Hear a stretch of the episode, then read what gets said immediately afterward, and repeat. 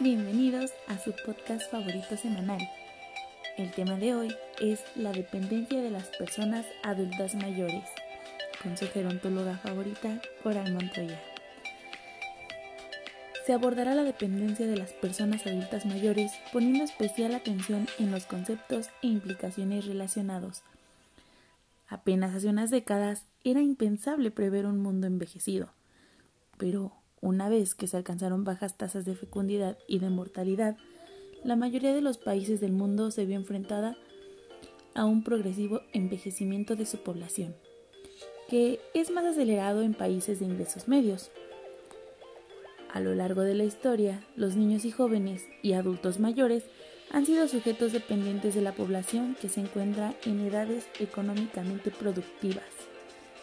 En este sentido, la frontera de la dependencia se extiende a otros terrenos que incluyen las áreas familiares, comunitarias, institucionales, de seguridad económica y de atención a la salud.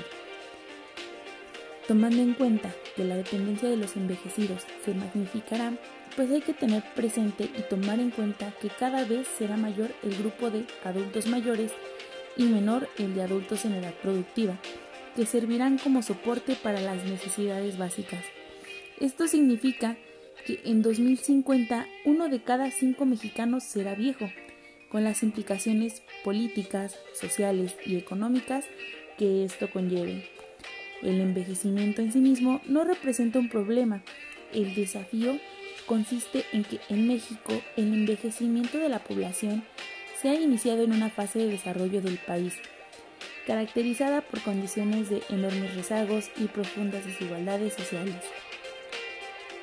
La dependencia de ancianos se concibe como una carga económica que va en constante crecimiento. En contraste, la de los niños se asume como una inversión a futuro. El fenómeno de la dependencia inicia a cobrar mayor relevancia en los actuales debates sobre el envejecimiento en el país, pues implica pensar y analizar el tema desde una perspectiva multi y transdisciplinaria, donde además se debe identificar con claridad quién es el adulto mayor dependiente, de qué tipo de dependencia se habla, qué características tiene esta, qué le causa, cuáles son sus efectos, qué actores intervienen en las relaciones de dependencia y cómo se podría contener o diferir, haciendo un énfasis en revertir la imagen negativa que se tiene del envejecimiento como sinónimo de enfermedad y dependencia, pues se sabe que en el caso de México Alrededor del 80% de las personas de 60 años y más es independientemente decir que está libre de cualquier discapacidad, pero también es un hecho que casi el 5% de los adultos mayores sufre de dependencia y el otro 20.7 tiene alguna discapacidad. Pero, ¿qué es la dependencia? Es la subordinación a un poder mayor o la situación de una persona que no puede valerse por sí misma. Intrínsecamente, presupone la pérdida de la autonomía y regala el cuidado propio, ya sea a personas, instituciones u otros entes. Aunque la condición de dependencia puede darse a lo largo de todo el ciclo de la vida, hay condiciones que hacen más proclives a los adultos mayores, debido a que de manera recurrente la vejez viene acompañada de complicaciones que deterioran la salud y que conllevan con rapidez a la muerte. La dependencia puede concebirse desde diferentes jerarquías, según el motivo que la genere, y abarca desde un nivel emocional, afectivo, hasta un nivel económico y físico. La presencia de un determinado tipo de dependencia puede desencadenar a su vez en otra u otras dependencias, ya que algunas de estas nos convergen de manera temporal o permanente, de un modo que afectan diversos aspectos de la vida del adulto mayor. Pero hablemos de los tipos de dependencia. Cuando se habla de dependencia, existe una inexortable conexión con la exclusión social y con el quebranto social o de ausencia de capacidades para desarrollar actividades establecidas bajo esquemas de normalidad la dependencia física es uno de estos tipos. Es el centro de discusión de gran parte de los trabajos publicados sobre la dependencia de los adultos mayores. ya que gira en un entorno de la dependencia en salud, como un producto de pérdida funcional de capacidades corporales o sensoriales. De estas, las más analizadas se relacionan con la incapacidad de efectuar actividades básicas de la vida diaria, como pueden ser vestirse, acostarse, caminar. Al igual, la dependencia física acarrea implicaciones que permanecen diferentes niveles, el individual, el hogar y la sociedad. En lo individual, la dependencia puede significar pérdida de autoestima, depresión y desinterés por el autocuidado. Sin embargo, en el hogar se observan modificaciones en la reasignación de roles, principalmente para el cuidado de, los adultos mayores, así como adecuaciones en el entorno para una mejor movilidad. En la comunidad, el aumento de la demanda de servicios de salud, servicios asistenciales, son los principales resultados que se expresan de una dependencia en los adultos mayores. Otro tipo de dependencia es la mental, que conmitante con la dependencia física se encuentra la asociada con el deterioro de las capacidades mentales de la población adulta mayor. Los cambios del envejecimiento pueden alterar la función cognitiva de los adultos y conducirlos al deterioro cognitivo leve o a la demencia. Los trastornos de salud mental son por naturaleza de carácter crónico, progresivo y lento, e incluyen aspectos de índole cognitivo, afectivo, ansioso, psicótico, del sueño, adicciones y al abuso de sustancias. La dependencia económica es el componente en el cual uno es la mayor preocupación que ha producido en los países, que se han experimentado el vertiginoso crecimiento de la población envejecida, del cual México no es ajeno. Los adultos mayores dejan de ser proveedores del hogar y se convierten en dependientes de otros miembros de la familia, sobre todo de los hijos. Mm, los apoyos filiales tienden a desaparecer en la medida en que se establecen nuevas estructuras familiares. En este contexto, debemos considerar que las personas mayores pudieron haberse desempeñado como trabajadores formales o informales.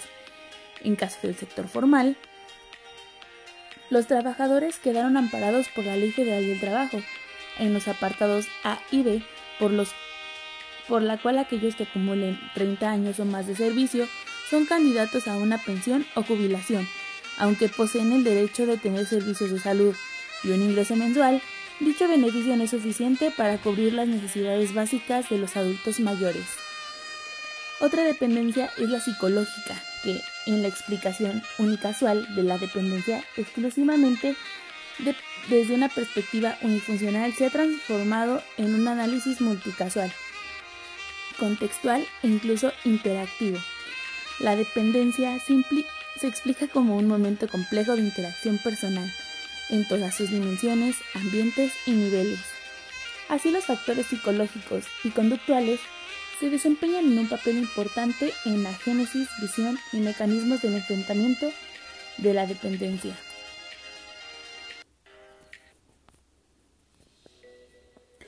Desde los años 80 se discutía que la dependencia parecía ser un producto de tres condiciones. Número uno, de las afectistas físicas y mentales. Dos, de una cierta actitud aprendida de desamparo. Y la tercera y última, de específicas contingencias que refuerzan la sensación de la dependencia. Por último tenemos la dependencia social, que es aquella que está basada en las expectativas sociales acerca de las personas adultas mayores. Son un factor que tal vez está relacionado con la producción de dependencia. En consecuencia, una persona es vieja, dependiente y cuando los demás individuos así lo piensan. Hasta la década de los años 70 del siglo pasado, los adultos mayores se desempeñaban en un papel relevante en la estructura familiar y en consecuencia en la sociedad misma. Eran reconocidos no solo por su aporte de tipo económico, sino también por su sabiduría y liderazgo. Es decir, la persona mayor no era solo autoridad, sino que tenía una valoración como guía.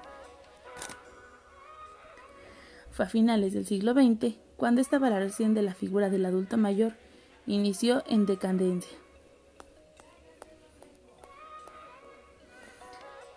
Para hablar también sobre dependencia, tenemos un campo de estudio. En el campo de estudio del envejecimiento es frecuente el uso indiscriminado de los conceptos para hacer referencia a distintos aspectos de las condiciones de salud y apoyos de los adultos mayores que requieren en ciertas circunstancias. En una primera instancia tenemos el deterioro funcional que está relacionado con la capacidad de la ejecución de manera autónoma de actividades habituales y necesarias para las vidas de las personas.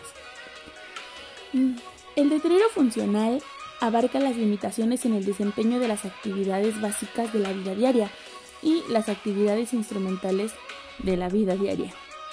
Dentro de estas están vestirse, acostarse, levantarse, caminar, usar el baño.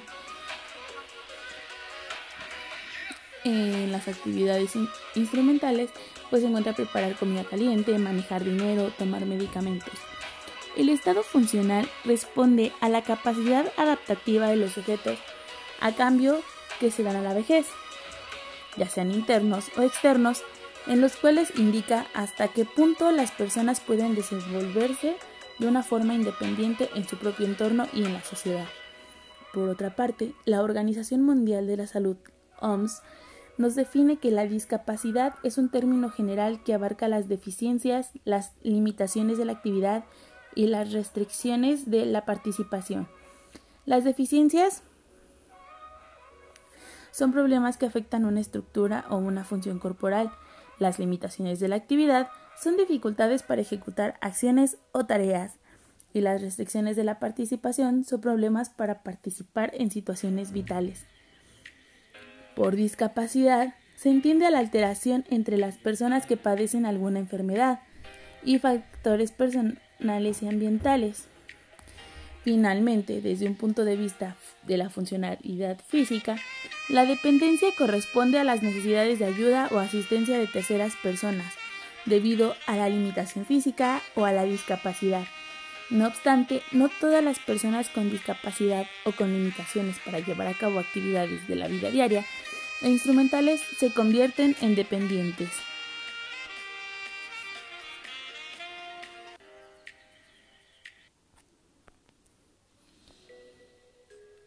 Si hablamos como de la dependencia en el ciclo de vida y los determinantes si hablamos de la dependencia en el ciclo de vida y los determinantes sociales, se puede considerar el estado de salud como un espectro cuyos polos son el estado saludable, que está acorde con la definición de la OMS, como el completo bienestar físico, psicológico y social y la muerte. Para cada persona, la trayectoria y el ritmo de transición entre los estados de salud están determinados por factores inherentes al propio individuo y factores ajenos a este. El estilo de vida determina los estímulos a los que el individuo se expone y modula, así las interacciones entre el genoma y el ambiente. Sin embargo, existen fuerzas ajenas al individuo que revisten la misma importancia en el estado de salud. Finalmente, los determinantes sociales de la salud tienen un papel fundamental en la trayectoria y el ritmo de transición entre los distintos estados. Al enmarcar la salud como un fenómeno social, influido de manera casual por complejas interacciones sociales a niveles. El contexto económico, socioeconómico, político y cultural determina las condiciones de vida y el trabajo a las que el individuo se expone en el curso de su vida. En el espectro entre la salud y la muerte, probablemente la enfermedad sea el estado más evidente, pero sin duda no es el único. Existen déficits en funciones específicas y condiciones particulares que si bien no son consideradas como una enfermedad, en el, en el sentido estricto de la palabra se constituyen un cambio en el estado de salud y representan un detrimento de bienestar.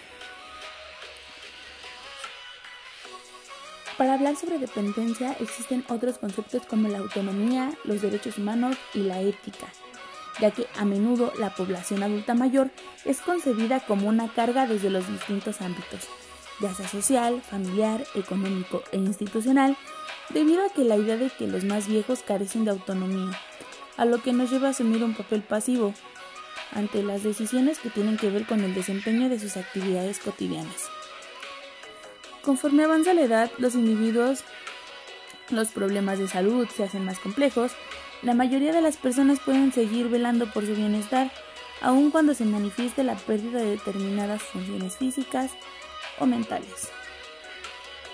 En un enfoque basado en los derechos humanos, se hace indispensable en la formulación de políticas públicas, principalmente porque permite dar visibilidad y por ende contrarrestar situaciones de vulnerabilidad a los que están expuestos los adultos mayores, en especialmente aquellos marginados, desfavorecidos y socialmente excluidos. Al igual que en otros grupos sociales, los más envejecidos por lo irregular tienen limitado el pleno goce de sus libertades y de sus facultades, porque se tiene encasillar que a los ancianos como un conjunto homogéneo, desconociendo así que cada subgrupo distinguido por un sexo, por la edad, por el estado o por la etnia o hacia el nivel socioeconómico, presenta matices y necesidades particulares. Si hablamos de México como un caso concreto, desde el año 2002 se promulgó la Ley de los Derechos de las Personas Mayores, cuyo objeto es garantizar el ejercicio de los derechos de este sector de la población mediante cinco ejes rectores. El número uno, que es la autonomía y autorrealización. El número dos, la participación. Número tres, equidad. Número cuatro, corresponsabilidad. Y cinco, atención preferente. Otro punto sustantivo en el abordaje de la dependencia de las personas adultas mayores tiene que ver con el manejo ético del tema. En primera instancia, es indispensable despojar de los prejuicios y etiquetas perniciosas que pesan sobre la vejez como un fenómeno degenerativo y cambiar la visión reduccionista que considera la dependencia como una condición que afecte en forma exclusiva a las personas adultas mayores la vulnerabilidad de las personas adultas mayores, plantea desde la ética un deber moral de los ciudadanos por el respeto a las decisiones de los más envejecidos. En cualquier etapa de su desarrollo, incluidos los últimos momentos de su vida, implica el ataque de su voluntad, de su voluntad, por encima de intereses de terceros, evitando a toda costa ir en detrimento de su bienestar, principios, valores, creencias, forma de ser y pensar. En los espacios donde se otorgan servicios de salud, la ética tiene un papel especialmente destacable, por lo que se debe promover el trato digno y respetuoso de los adultos mayores, atendiendo al máximo sus criterios, contando con su participación activa en todo lo que tenga que ver con la atención y los tipos de cuidado deseados. Ante todo, la relación entre el personal de salud y los adultos mayores debe estar permeada por acuerdos de solidaridad, principios éticos y derechos. Y derechos, donde la opinión de los pacientes debe tener prioridad por encima de lo que los profesionales médicos estimen como lo mejor o lo correcto para ellos. Hasta la fecha, no existe un consenso único sobre la dependencia en los adultos mayores en México, ya que la dependencia no es una condición exclusiva de las personas adultas mayores, pues puede aparecer en cualquier momento del ciclo de vida,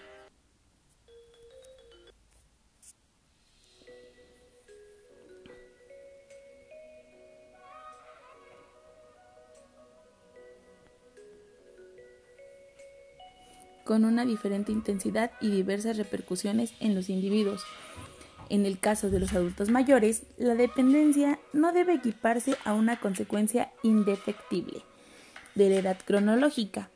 Los datos señalan que cerca del 80% de los adultos mayores mexicanos con 60 años o más de esta edad está libre de discapacidad y puede desempeñar con independencia actividades como el caminar, comunicarse, comer, vestirse, usar el baño, poner atención o aprender cosas sencillas. El proceso de envejecimiento en el país tiene como escenario un fondo de condiciones estructurales insuficientes para lograr un envejecimiento saludable y bajo esquemas de seguridad económica, es indispensable prevenir la dependencia y promover la autonomía de las personas adultas mayores, con bases éticas y de derechos humanos. Debe concebirse a los adultos mayores como sujetos, como proyectos de vida que cumplen funciones de soporte emocional, instrumental e incluso económico dentro de las familias y de la sociedad en general. El tratamiento de la dependencia implica el reconocimiento de la diversidad de trayectorias de vida y de formas de envejecer. Esta postura nos conllevará a romper los esquemas tradicionales que hacen ver a los adultos mayores como un grupo homogéneo, con los mismos problemas, necesidades e intereses. En este sentido, la dependencia es una expresión de la interacción de distintos factores, entre ellos individuales, ambientales y sociales. Con ello, llevamos a que no se puede hacer nada para cambiar lo que ya pasó, pero sí se puede hacer mucho para cambiar lo que viene. Nos vemos la próxima semana en su podcast favorito, todo sobre los adultos mayores. Hasta luego.